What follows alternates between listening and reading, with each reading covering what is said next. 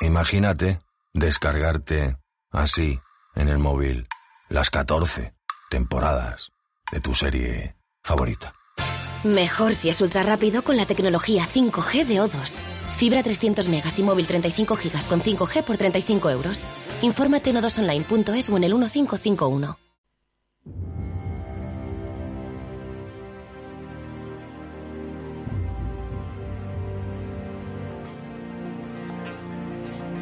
Los martes a las ocho y media en el balance nos vestimos de gala para recibir los debates Transforma España. De la mano de Eduardo Serra y moderado por Federico Quevedo, todas las semanas dedicaremos un espacio a reflexionar y debatir sobre aquellos asuntos que contribuyan a transformar el futuro y hacer del nuestro un país mejor. Eduardo Serra, buenas noches. Buenas noches, Federico. Un martes más aquí en nuestros debates Transforma España. Menuda semanita que hemos elegido para hablar de la clase política. Sí, sí, sí, sí. sí, Eh, en fin, tenemos una semanita tela para hablar de la, de la clase política. Lo vamos a hacer de la mano de Juan Díez Nicolás, que es académico de número de la Real Academia de Ciencias Morales y Políticas, director de la Cátedra de Desarrollo Social de la Universidad Camilo José Cela, catedrático emérito de Sociología de la Universidad Complutense de Madrid. Eh, muchísimas gracias, eh, Juan, por acompañarnos. Acércate el micrófono, eso sí, te lo voy a agradecer.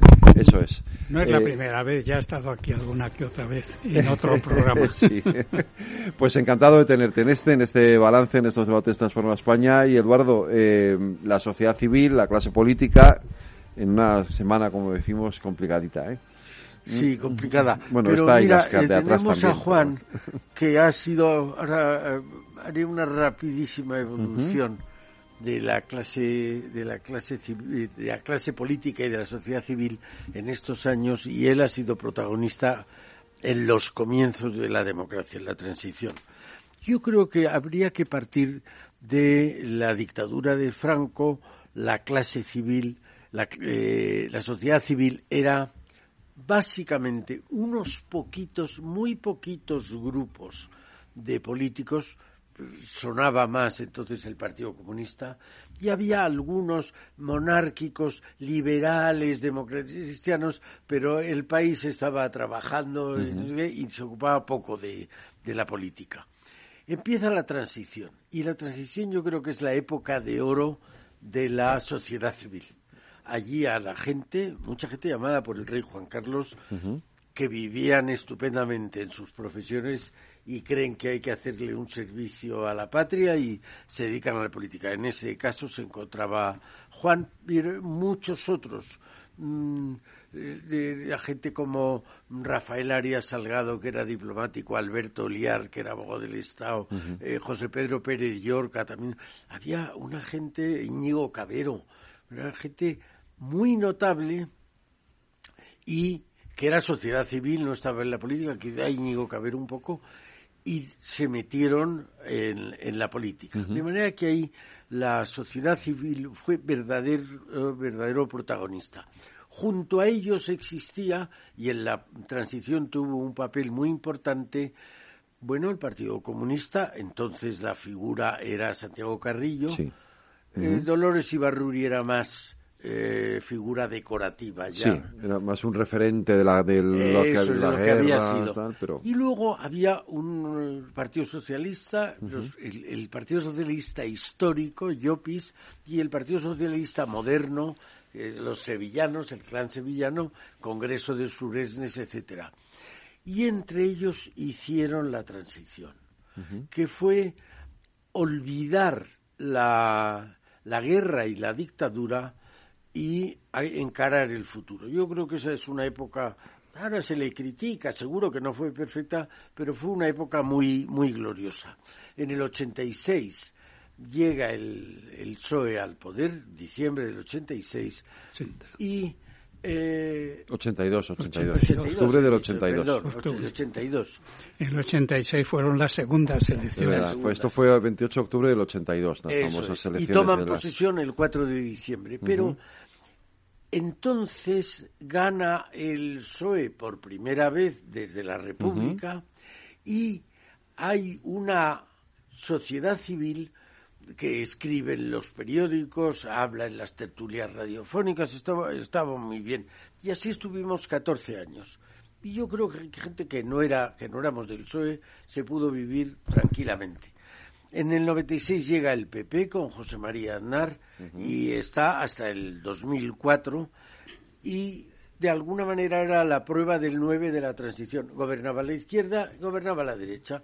No se podía decir que la UCD de Suárez y de Calvo Sotelo fueran derecha o izquierda en aquel tiempo. Hay que recordar que un ministro muy importante fue Fernández Ordóñez, que luego se pasó al PSOE, o sea que no estuvo con el PSOE. Zapatero es donde empieza a quebrarse la historia. Zapatero intenta, a mi modo de ver, revivir el enfrentamiento. Yo creo que es, ha sido un personaje muy nefasto para la historia reciente de España y en su época la sociedad civil que seguía activa se lo echó en cara sin demasiados ambajes. Llega Rajoy. Rajoy es un personaje curioso porque Rajoy hizo muy, muy, muy bien una cosa que era evitar el rescate que había tenido Grecia, que tuvo Portugal, y pero luego no hizo nada más. Y sobre todo el tema de Cataluña lo dejó literalmente de la mano de Dios. Pero digamos que también dejó vivir a la sociedad civil. Y con esto llegamos a la situación actual de, de Sánchez, donde hay, a mi modo de ver, una toma de las instituciones por parte del gobierno. Ahora parece que el último reducto que le queda es la judicatura, el Consejo General del Poder Judicial, el Tribunal Constitucional, pero también los medios de comunicación social esta radio, y no es porque estemos aquí, es una excepción, pero la mayoría de los medios de comunicación social son muy seguidistas del gobierno. antes se hablaba, tú te acordarás, Juan, del fondo de reptiles, que eran los dineros que se utilizaban y tal. Yo creo que hay, aquí ha habido una toma realmente de esas instituciones. Si contamos los medios de comunicación social, las tomas de las instituciones, el CIS, que fue, lo fundaste tú, el, el, CIS, el, el centro, casi todos los centros gubernamentales que mantenían una marchamo, una etiqueta de independencia, ha desaparecido quizá el CIS sea el prototipo, y también una institución terrible que es la disciplina de partido, donde la gente, pues aquí lo primero es votar con el partido con independencia de lo que uno piense. De manera que yo creo que estamos en un momento de debilidad, de especial debilidad de la sociedad civil. Se oye, hay algunos medios muy honrosos que critican mucho y tal, pero no se ve una sociedad civil activa. Y yo creo que es una de las eh, grandes deficiencias del momento presente. Juan, te toca. ¿Y qué quieres? Pues no, que empieces, que nos que eh, hacer una primera intervención sobre. Yo estoy de acuerdo con, con, el resumen este un poco en panorámica que nos ha hecho Eduardo Serra. Eh, creo que estoy de acuerdo con él en todo. Y en segundo lugar, sí, eh, refiriéndome a lo último, que es la participación, la sociedad civil. Yo siempre he creído en la sociedad civil. Es decir, no hay democracia sin sociedad civil que acompaña a las instituciones políticas que vienen definidas en la Constitución. El problema es que yo creo que en estos momentos eh, veo muchísima gente, es decir, hay mucha participación civil hay toda clase de asociaciones, manifiestos, conferencias, artículos en la prensa, programas de radio como este. Eh, todo eso está. ¿Qué puede conseguir? Nada. Cuando el poder político mm. está apalancado, sabe que tiene la mayoría y lo está demostrando. Por tanto, es decir, sabemos que no hay la división de poderes que es típica de una democracia. No la hay. Pero no la hay en la práctica. Formalmente sí. Formalmente ahí está el Parlamento con su Congreso y el Senado. Ahí está. Eh, llevamos años hablando de partitocracia. Y es cierto. Todos los países de la Unión Europea tienen un sistema muy parecido, que es el de la elección. Si posiblemente me equivoque y no sean todos, sino todos menos uno o dos, pero la mayoría, como son eh, ya no está en la Unión Europea, pero Reino Unido, Francia, Alemania, Italia, todos tienen la elección de candidatos. Aquí seguimos con las listas de candidatos, que es lo más opuesto que hay a una democracia. Eso estuvo muy bien. Yo tuve, y Eduardo no sé si lo sabe, pero si no, pues se lo digo ahora. Pero yo tuve alguna que otra controversia con Rafael Arias eh, al hablar de la ley electoral, porque yo decía que yo prefería el sistema mayoritario, pero con circunscripción individual que España iba a tener 350 diputados, 350 circunscripciones, no 50 y, y, las dos de Ceuta y Melilla como tenemos ahora. Eh, ¿Por qué? Porque eso es darle el poder a los partidos. Bueno, eh, el razonamiento que yo recuerdo de Rafael y de otros era, y además aquello se discutió mucho en la ley de reforma política, que hay que verla en, los, en, en los papeles del Congreso, en las actas, eh, unas discusiones bestiales, realmente muy, muy académicas por parte de los que querían sistema mayoritario o sistema proporcional. Los dos son legítimos, ¿eh? Y los dos son democráticos. Pero eh, por la experiencia que tenemos de otros países sabemos que el proporcional tiene algunas dificultades que en España se han puesto de relieve y se han agrandado de una forma increíble. Eh, mientras no cambiemos la ley electoral, pero claro, la ley electoral solo la pueden cambiar en el Congreso y el Senado. Y por tanto, ninguno de los partidos, alguno de nosotros ha vuelto a oír algo de cambiar la ley electoral, se habló, se habló hace como 10, 15 años. Yo mismo he escrito y he, hablado del tema y sigo hablando siempre que puedo, como hoy. Eh, es requisito indispensable. Todo lo demás no servirá para nada, de verdad. Y lo digo con pena. Pero eh, aunque gane el PP, seguiremos en las mismas. Aunque haya unas nuevas elecciones, va a ser igual. En el distrito individual el, elegido, el representante, es responsable ante los que le han votado. En el sistema actual son responsables ante Ferraz o ante Génova. O ante, no sé cuándo, dónde están ahora las, sedes de eh, la del PC estaba, eh, que era siempre como yo vivía muy cerca, en Santísima Trinidad. Era una calle muy, muy divertida porque ahí estaba la sede del Partido Comunista, pero durante el franquismo, ¿eh? Sí y además estaba la sinagoga más importante de Madrid claro. para un sistema que se decía que perseguía a los judíos y a los, comunistas, estaban, juntos. Yo los tenía al lado de mi casa, al lado de la iglesia de Santa, de Santa Teresa y Santa Isabel.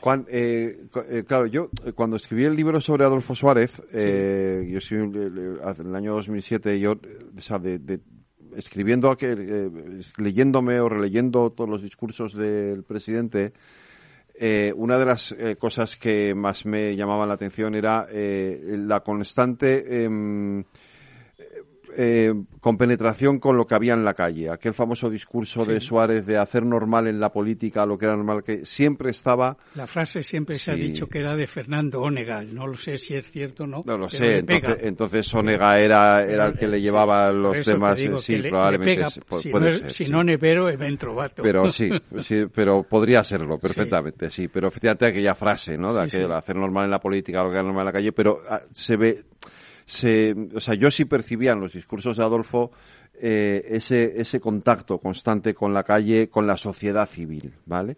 Imagino que luego con el tiempo y el famoso síndrome de la Moncloa que yo perdiendo como ha ocurrido con otros presidentes, pero, pero de aquella época esta sí eh, veo un deterioro eh, en, eh, absoluto, ¿no? En ese sentido, ¿no? En cómo la política se aleja cada vez más de la sociedad civil. La sociedad civil va por un lado, la política va por otro, y, y, estamos, o tengo esa impresión de que hemos llegado a un momento en el que la sociedad civil ya ha dicho, es que ya me, ya me da igual lo que hagan estos, o sea, no, no quiero saber nada, ¿no? Votamos cada cuatro años y, que hagan lo que quieran, ¿no? Eso es, un poco exagerado a lo mejor, pero... pero, pero... Es totalmente cierto porque entonces eh, los jóvenes, eh, por así decirlo, o la juventud, los adultos jóvenes, etcétera, etcétera, estaban totalmente politizados. Es decir, les interesaba la política. Ahora, desgraciadamente, yo veo que a la mayoría, no digo a todos, pero a una gran mayoría de los adultos y de los jóvenes, lo único que les importa, perdona por la expresión, es la pela. Bueno, el bolsillo, sí. Es, decir, y eso es la economía estúpida, eso ¿no? Es muy malo, Eso es muy malo porque si la vida es solo para hacer dinero, realmente el libro de, de Fromm, eh, ser o tener, eh, refleja muy bien la diferencia. Yo creo que en la transición importaba el ser y ahora importa el tener. Pero bueno, seguro que algún psicólogo me corregirá. No lo sé, pero eso quizá puede tener que ver también con la sensación, pues claro, al, al, salir de una dictadura, eh, digamos, la implicación política de la sociedad es mucho mayor que cuando ya llevas 50 años casi en una, en una democracia y parece que esto nunca va a pasar ya nada, ¿no? Y entonces es como que te dejas llevar, ¿no? Yo tengo una anécdota. Es un poco psicológico eso una también. Una anécdota que refleja muy bien el clima de entonces que Eduardo seguro que, que va a decir que era el mismo que él vivió. Eh, aunque es más joven que yo. eh, tuvimos un congreso en Madrid o algo de UCD.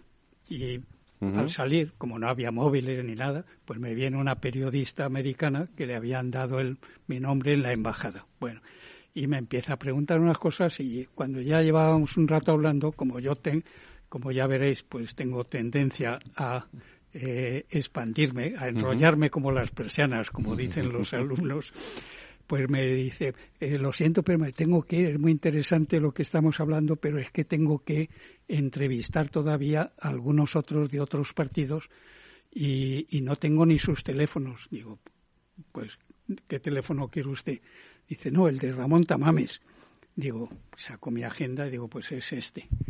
Y se queda muy extrañado, dice, pero Ramón Tamames es el del PC. Digo, sí, sí, Ramón Tamames es el del PC. Yo le conozco mucho de mi facultad.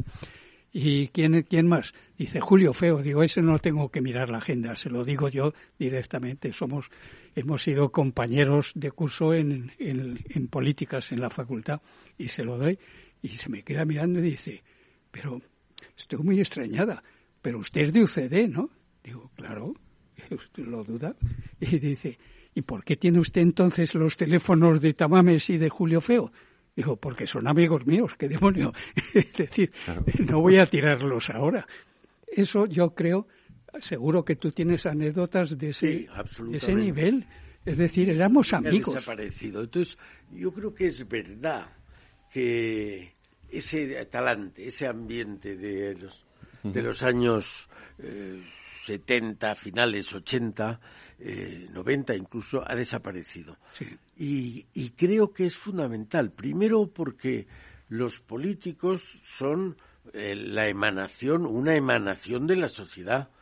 El distanciamiento de los políticos respecto de la sociedad les hace muchísimo daño a ellos. Yo creo que, luego hablaremos de los remedios, pero que la, causa, la, mejor manera es enseñarles a los políticos que o nos hacen caso o no les votamos.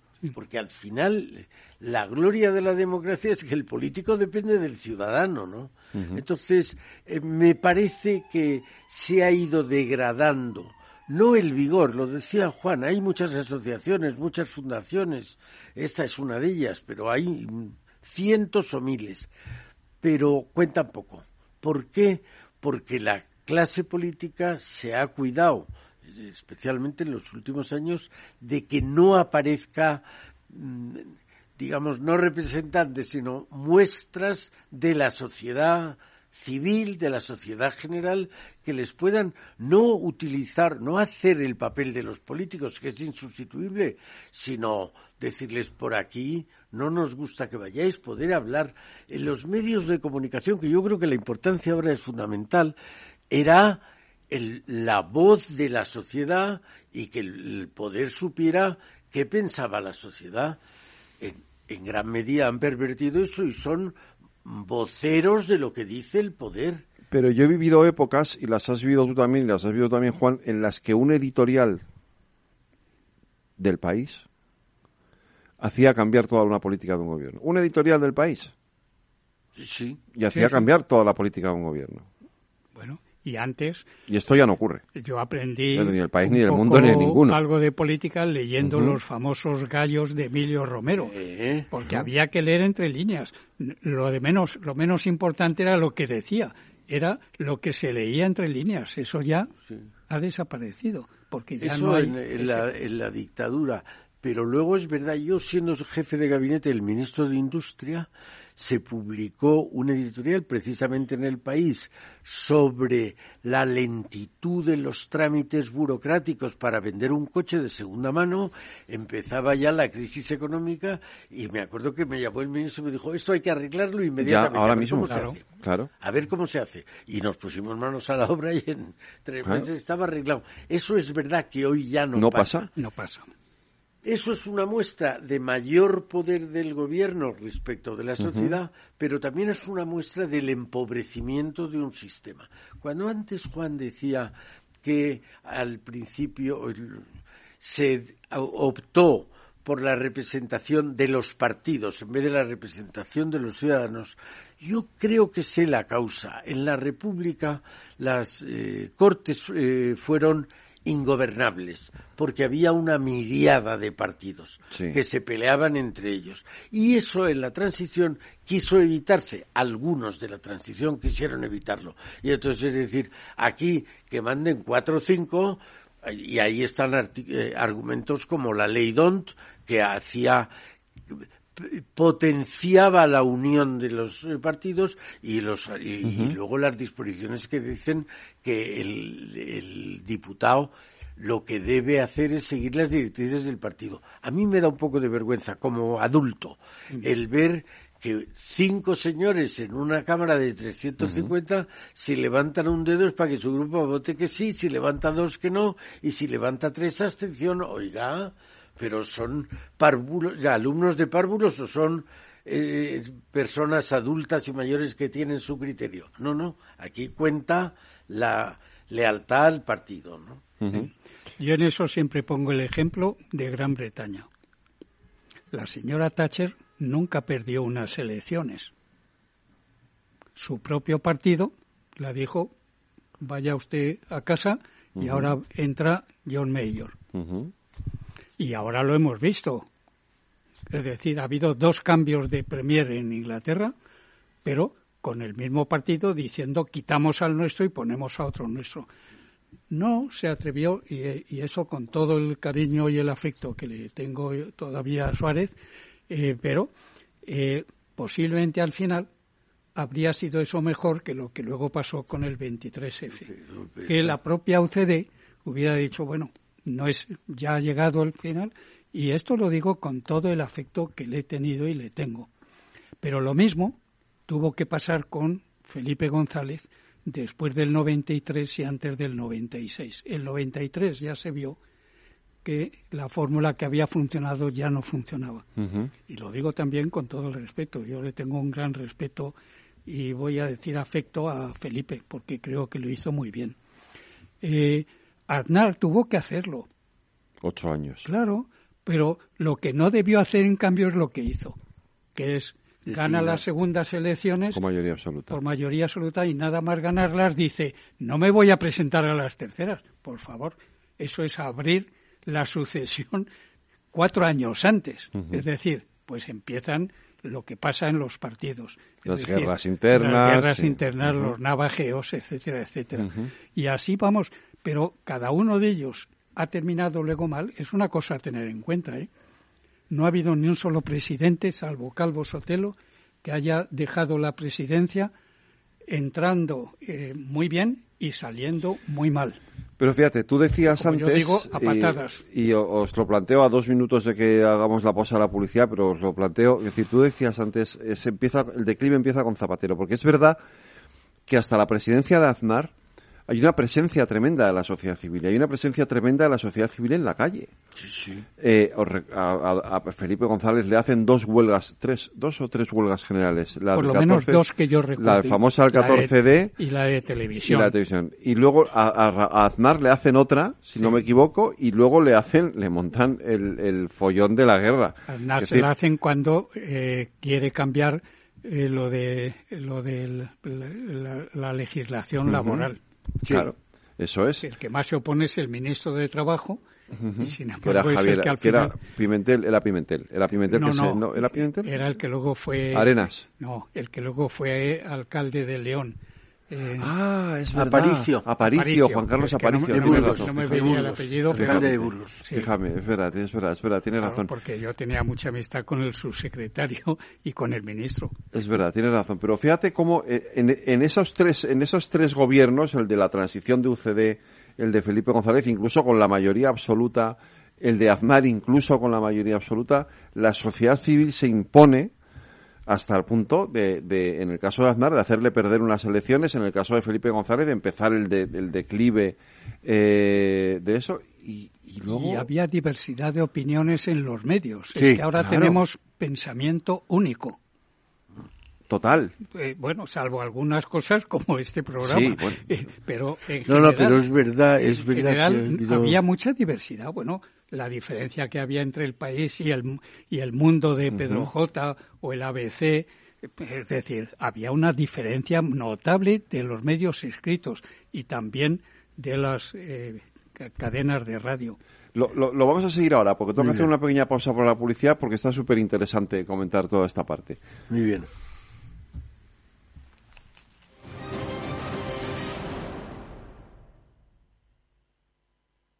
Más que jubilado y más de 40. Forma España.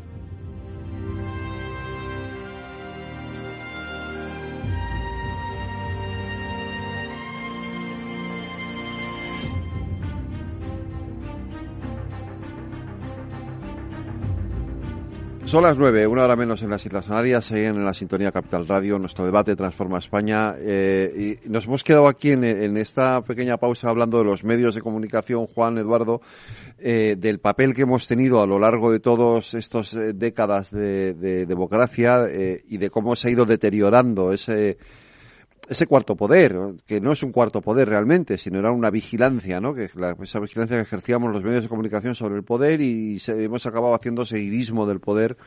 Yo introducía este concepto de, la, de las redes sociales, porque a mí, yo que he vivido mucho en el Congreso, a mí esto de que, de que el portavoz de un partido político se dedique en, en, en, Twitter a, atizar a periodistas a diestro y siniestro, porque sí, eh, eh, esto claro, no, no pasaba antes, ¿no? Entonces es una manera de, de, de, de, deteriorar y de menospreciar el trabajo de los periodistas absolutamente increíble, ¿no?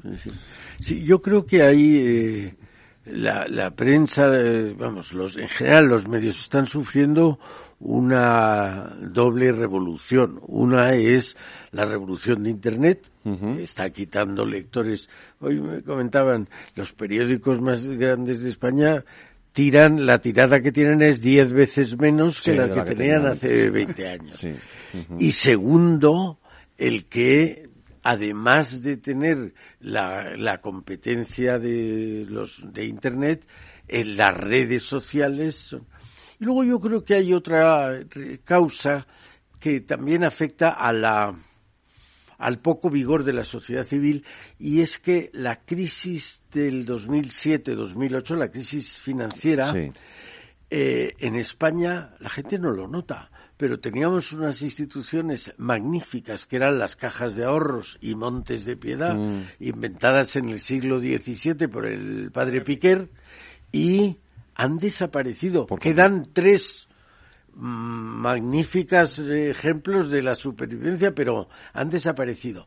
Y nos contaba uno de los responsables de las cajas de ahorros que el año 2007 tenían 7.000 millones y ahora tienen 700 millones, porque el tercer sector, la sociedad civil, la gente que se dedica al bien general desde instituciones particulares, reciben la décima parte de dinero. Eso se tiene que notar, de, de, hecho se nota, ¿no? Entonces yo creo que eso ha hecho que eh, eh, tengamos, tenga la sociedad civil ahora menor vigor.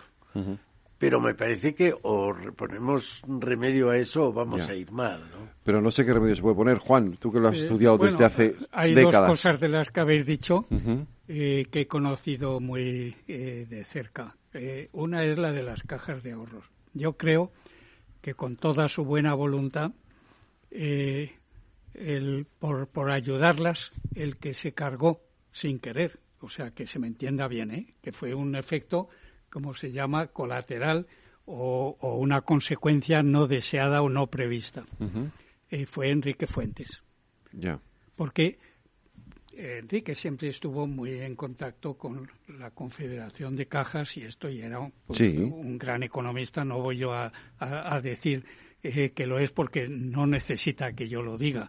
En la academia vamos a hacerle un homenaje dentro de poco tiempo, eh, muy merecido. Fue profesor mío y luego colaborador en la UNED, él como decano de económicas. Eh, por tanto, ¿qué es lo que él hizo? Pues lo que le pedían las cajas, poder salir de la provincia y poder actuar en muchas cosas como bancos. Cuando yo era joven, eh, las cajas eran para la gente normal y los bancos eran solo para los grandes empresarios. Nadie se le ocurría que un funcionario tuviera una cuenta en una caja. Eh, eh, perdón, en, un, banco. La tenía, tenía la, cartilla en la caja. Y yo he sido de Caja Madrid desde que tenía cinco años. O sea, pero bueno, el caso es que eh, les da eso, pero claro, los políticos a cambio piden entrar en los consejos de las cajas. Y pasó lo que pasó, que algunas cajas funcionaron muy bien y otras fueron la caja, la caja B de algunos, eh, de algunos eh, gobiernos autonómicos. Eso yo creo que hay que decirlo y lo dicen ellos mismos. Además, vamos, yo tengo mucha amistad con algunos que han sido presidentes o directores y lo dicen. Y lo otro, lo de los medios es cierto, pero yo creo que lo peor que está ocurriendo ahora es que todavía no estamos en el pensamiento único total en los medios, pero casi, casi. Cada vez eh, la posibilidad de que os diferenciéis de lo que dicen todos, pero esto no ocurre solo en España. Lo malo es, que es a nivel mundial. Es a nivel mundial, sí. Claro, porque si yo no estoy equivocado, seguro que tú lo sabes mejor, eh, en este momento solamente hay tres grandes grupos de comunicación mundiales. En las elecciones últimas de Estados Unidos había cuatro, pero la Fox se la ha tragado Disney. Con lo cual, ahora solamente son tres. Es decir, que es que casi todos los medios de comunicación en el mundo dependen de lo que les llega de esos tres grandes grupos de comunicación.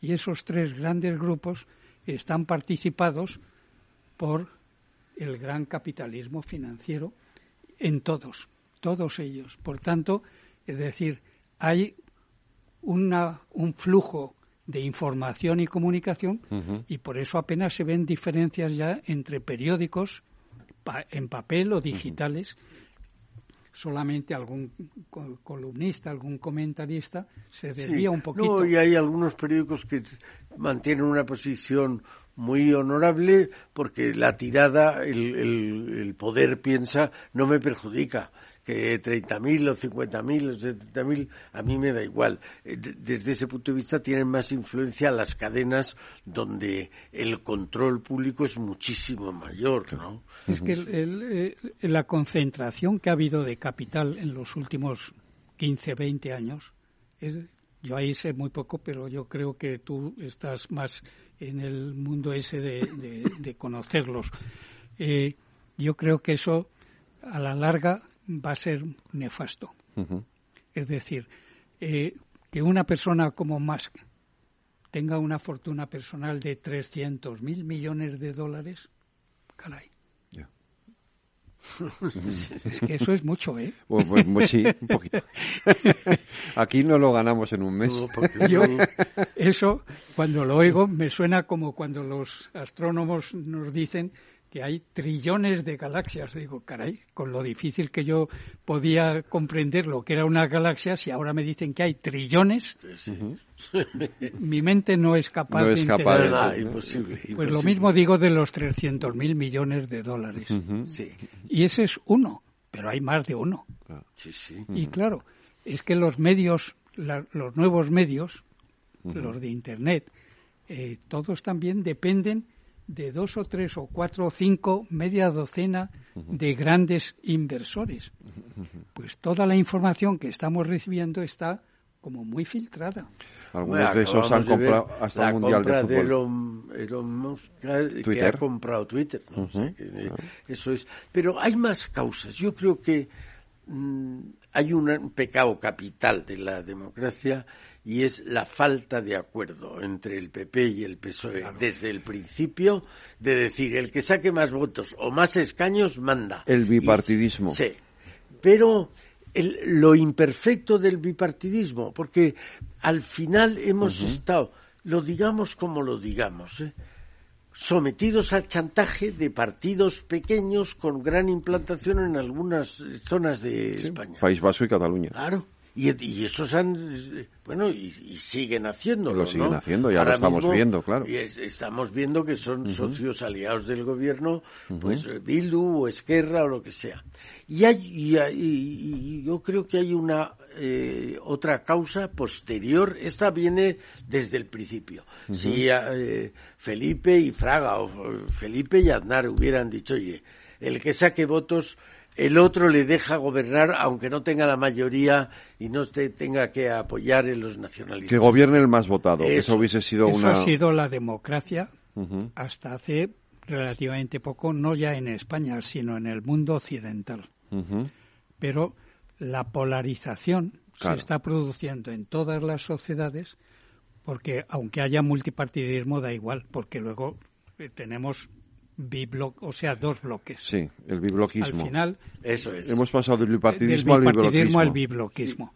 Y entonces me da lo mismo. Por eso digo que la única solución que yo veo es la de la elección en España. Luego se deteriorará como tantas otras cosas, pero de momento sería un alivio el poder saber que uno vota a una persona, no a una lista de 40. Yo tengo los datos, por si os interesa, durante 25 años, pues yo he preguntado con mucha frecuencia, pero sobre todo nada más después de cada una de las elecciones generales, ¿quién es la persona que ha votado usted en las últimas elecciones como cabeza de la lista de que usted ha votado? No se acuerda. ¿Sabéis cuántos decían la respuesta correcta?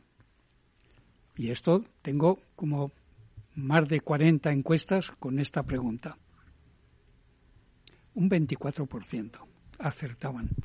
El resto o no, lo sabía o decía, eh, yo he votado en Álava y he votado a Felipe González. No, usted que no ha podido votar a Felipe González. Él no era el cabeza de lista en Álava.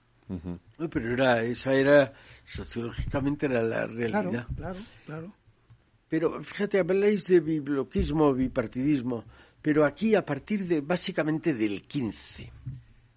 Hasta entonces los partidos mayoritarios PP y PSOE se disputaban los votos y se decía que el centro era el caladero de votos. Es decir, los dos grandes partidos miraban al centro para quitarle los votos al otro y por tanto se centraban a partir del 15, donde aparece Podemos y aparece Vox, eh, es un caso distinto, pero entonces la izquierda empieza a ver que Podemos le quita votos por el extremo y la derecha empieza a ver que Vox le quita votos por el extremo. Y entonces empiezan a irse a los polos. En vez de irse al centro como antes se van a los polos. Consecuencia se polariza y han polarizado a la opinión pública. Durante muchos años, Juan, tú y yo lo hemos comentado muchas veces, en el País Vasco no se podía hablar de política. Claro.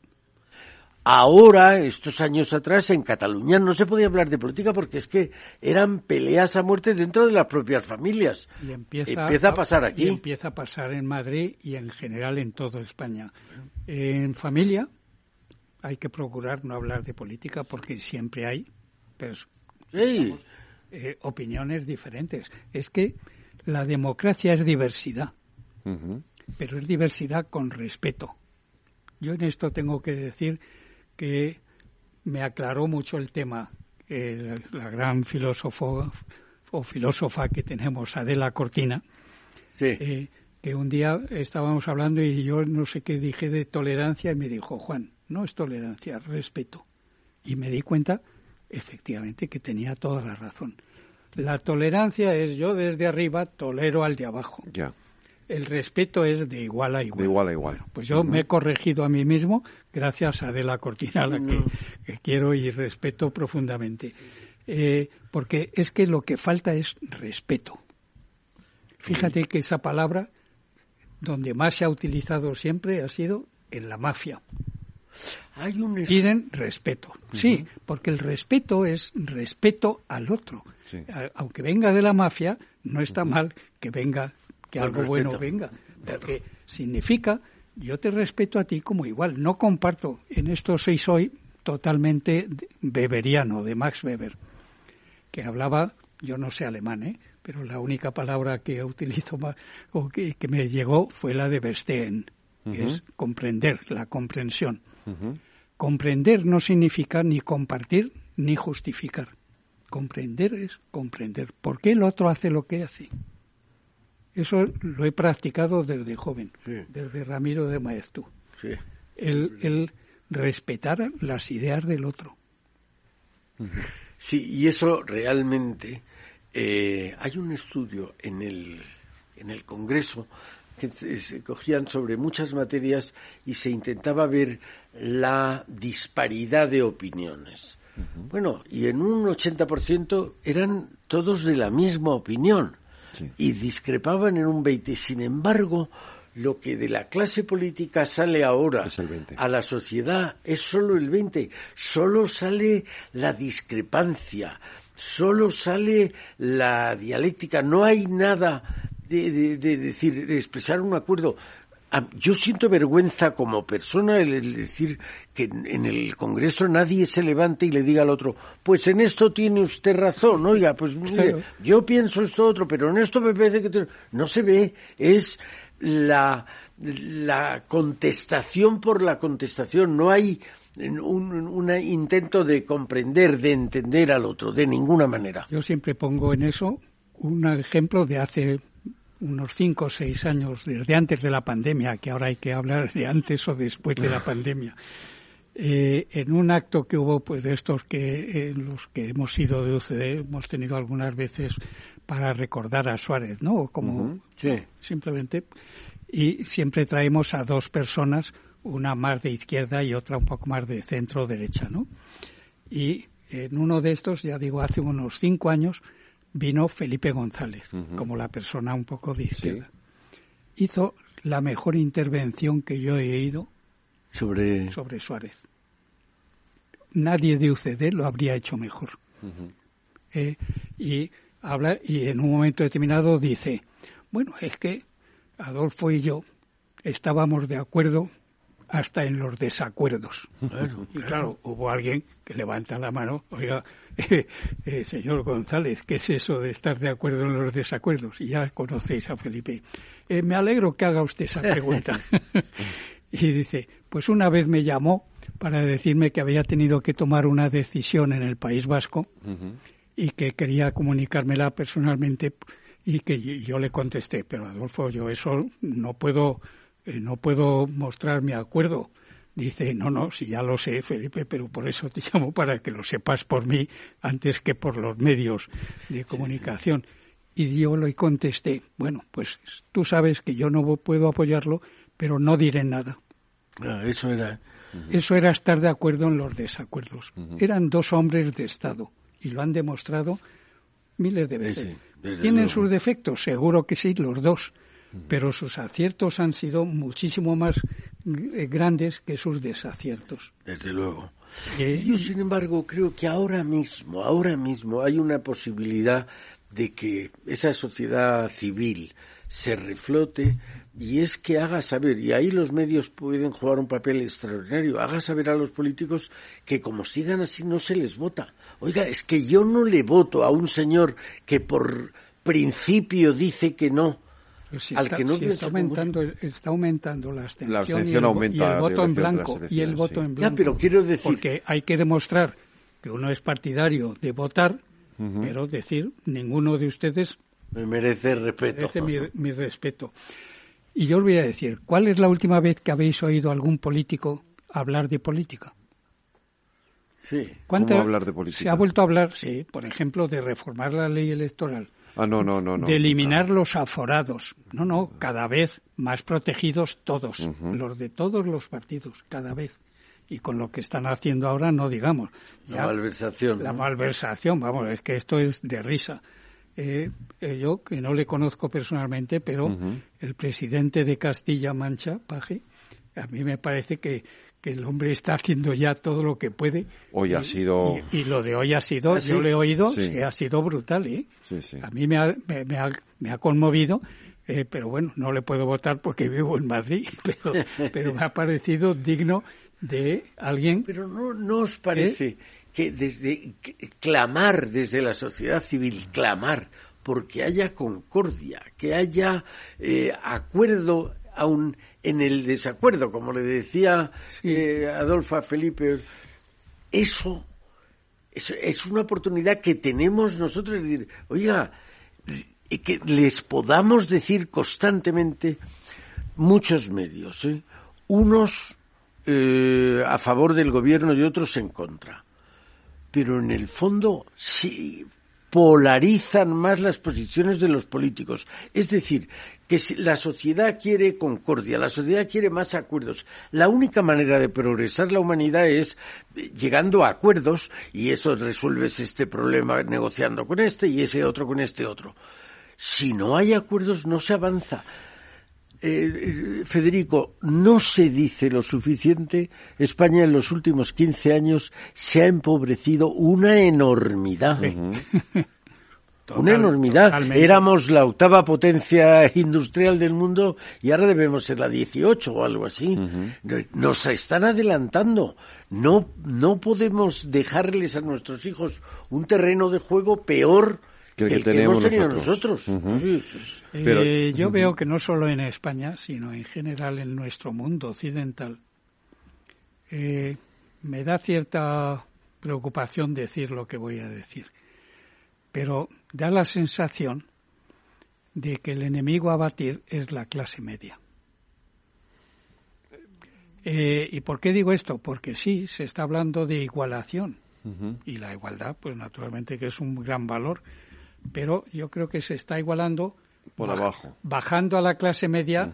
Eh, yo después de mi primer viaje a Estados Unidos en el 55, 56, cuando vine de allí la gente me preguntaba que cuál era la gran diferencia que yo veía y decía, mira, allí en Estados Unidos uno ve a alguien que está muy por encima de ti y dices, a ver cómo yo me esfuerzo para, por llegar a donde está ese. Digo, y en España veo que la mayoría tira de las piernas del que está arriba para, bajarle. a donde está él. Bueno, es decir, todos sabemos que están incrementándose de una forma brutal las desigualdades sociales y económicas en España y en todo Occidente, ¿eh? Y en todo Occidente, también en Estados Unidos. ¿No crees, Juan, que eso puede ser una consecuencia de lo que acabamos de estar hablando de la polarización. Es decir, si unos defienden a los eh, más ricos, más poderosos, otros defienden a los más, polarizan la sociedad, la que se queda desprotegida es la clase media. A mí me ha asombrado, hace muy poquito tiempo leí, eh, el salario mínimo son mil euros y ahora quieren ponerlo a mil ochenta y dos euros. Muy bien.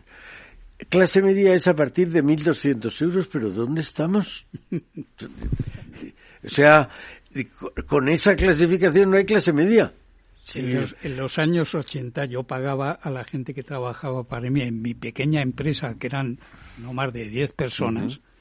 Era una empresa muy personal, pero tenía alrededor de 10.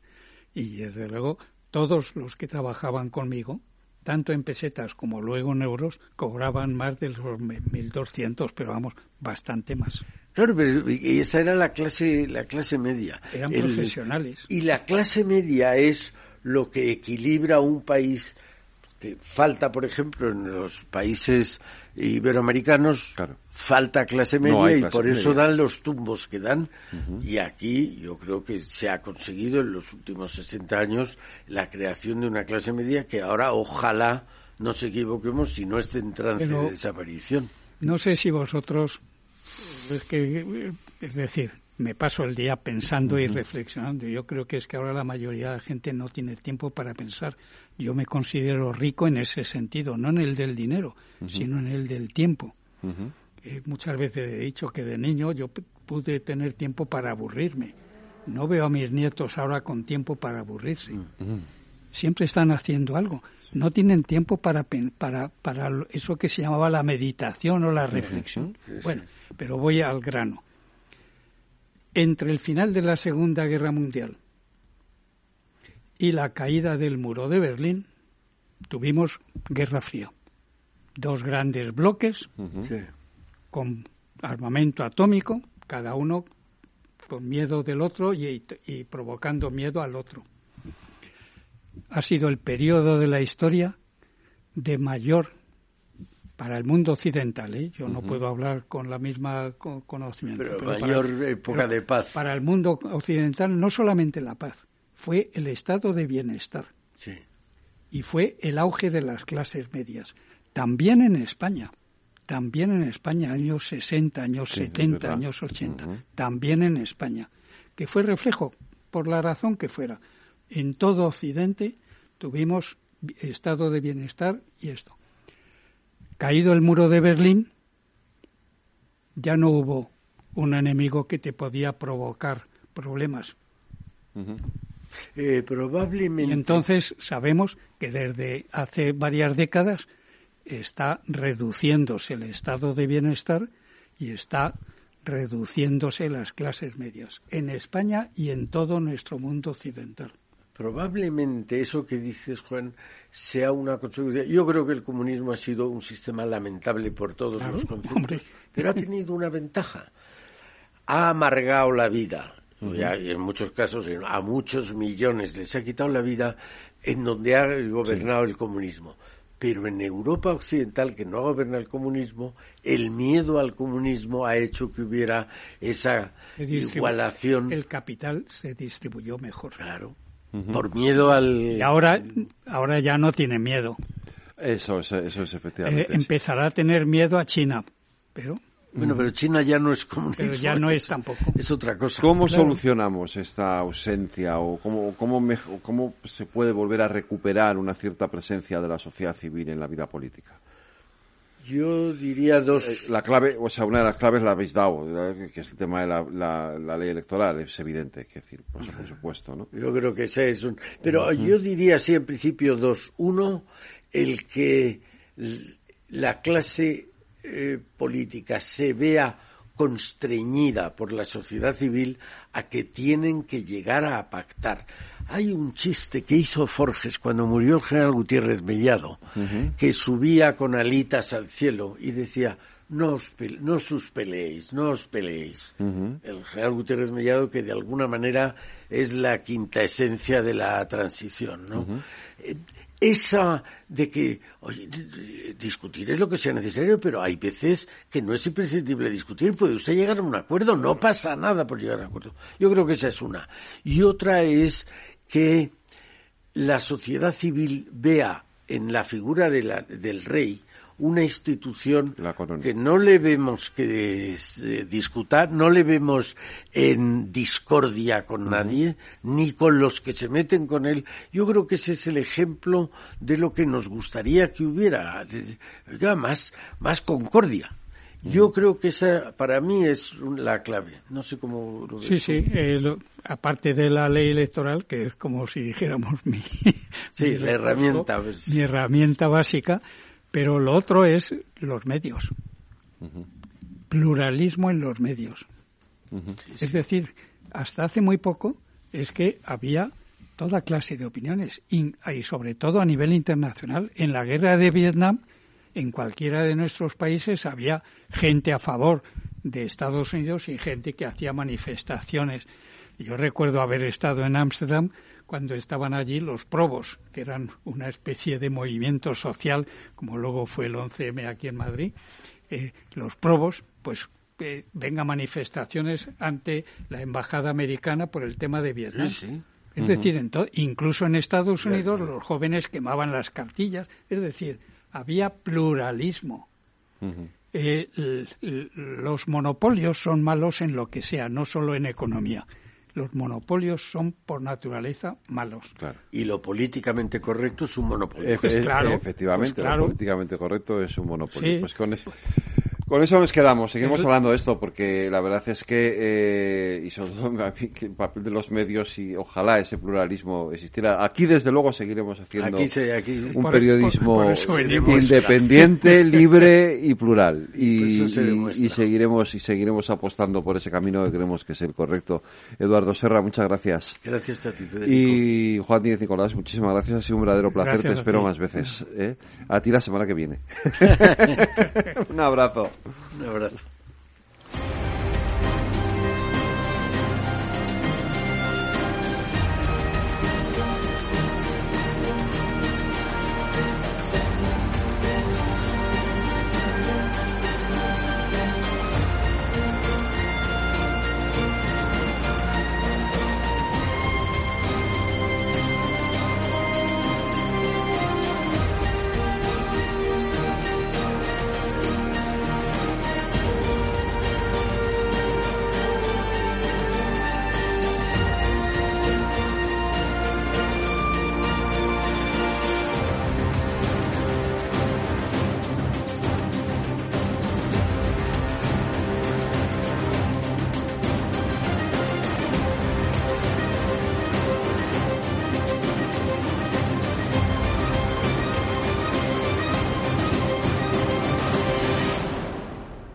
Imagínate descargarte así en el móvil las 14 temporadas de tu serie favorita. Mejor si es ultra rápido con la tecnología 5G de O2. Fibra 300 megas y móvil 35 gigas con 5G por 35 euros. Infórmate en odosonline.es o en el 1551.